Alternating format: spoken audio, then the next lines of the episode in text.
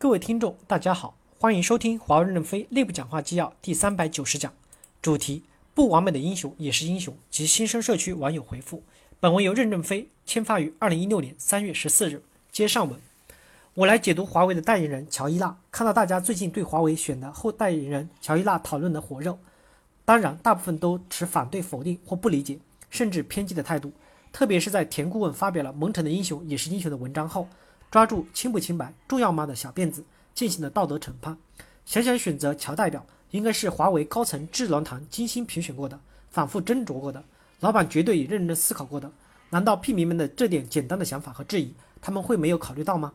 本人作为老板的马甲之一，来解释解释这个乔伊娜，揣测揣度老板的心思。作为八零后，他退役的时候，我还在村里读小学，对他其实没有啥印象。后来有人编了一个有点带颜色的段子。乔伊娜裸奔打一成语，才知道她是世界上跑得最快的女人。我在网上搜索了一下，如下几点应该是得到普遍认可的事实：一、家境不好，从小爱跑，意志坚定，能吃苦耐劳；二、个性张扬；三、获得多项世界冠军，女子一百米和两百米世界纪录保持至今；四、所有公布的正式的药检结果都全部通过；五、三十八岁猝死家中，正式公布的死亡是因为癫痫突发而导致的窒息；六。其成绩获得国际停联和美国的正式认可，至今有效。七，去世时，美国奥委会总部大楼前的美国国旗和奥奥委会会旗将半旗致哀。八，网络上评价毁誉参半。就这样一个人，为什么老板要把他从坟墓里挖出来，充当华为的代言人？楼主百思得其解，真是太适合不过了。特别是在华为下一个五年将突破美国的时候。一，对外，乔伊娜介入英雄与骗子之间，但美国是一个法治国家。没有明确的证据，不能否定其成绩。华为在美国市场何尝不是如此？美国政府对华为的限制从来也都是来自于质疑，没有拿得出来的确切的证据。华为用乔的代言，就是要告诉美国政府，华为是遵纪守法的。你们能够认可饱受质疑的一乔伊娜，就怎么不能认可华为呢？乔伊娜代言是打破美国封锁的第一步。第二，对内怎么打破美国封锁，其实就是要英雄。乔伊娜这样的英雄，一出腿就把对手甩得老远。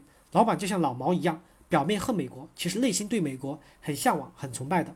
美国是一个能够容忍蒙尘甚至犯错误的英雄的地方，所以美国式的英雄层出不穷，引领世界；而中国式的英雄一定是德智体美劳全面发展的完人。所以老板呼吁美国式的英雄引领华为在各个层面实现突破。三，对老板个人，老板何尝不是一个饱受争议的人？政府背景、军方关系、不择手段的竞争行为、军事化等等。哪些没有流言和非议？但这些都不能阻止老板成为业界最顶尖和最成功的企业家之一，不能阻止华为成为中国最成功的企业。所以，老板和华为公司就如乔伊娜一样，是蒙城的英雄，是英雄。人们应该给那些为这个世界创造价值和做出贡献、做出突破的人尊重和认可，给予更良好的舆论环境，而不是无端的质疑和不信任。所以，我认为老板选择乔代言，首先是做给美国看的，可以预言。未来几年，美国公司是下决心要突破美国市场的。其实，对于广大员工来说，这也是一个好消息。接下来，公司至少会在任职、考核、岗位等方面有所调整。谁没有缺点不犯错误呢？但只要做出成绩，公司就认可你。公司以前的任职考核就是选德智体美劳全面的五好学生，现在只要你这一方面做出重要的贡献，就认可你。最后再来说说田顾问的小辫子，清不清白重要吗？不重要吗？重要吗？不重要吗？哎，我只是随便说说，你别当真。重要吗？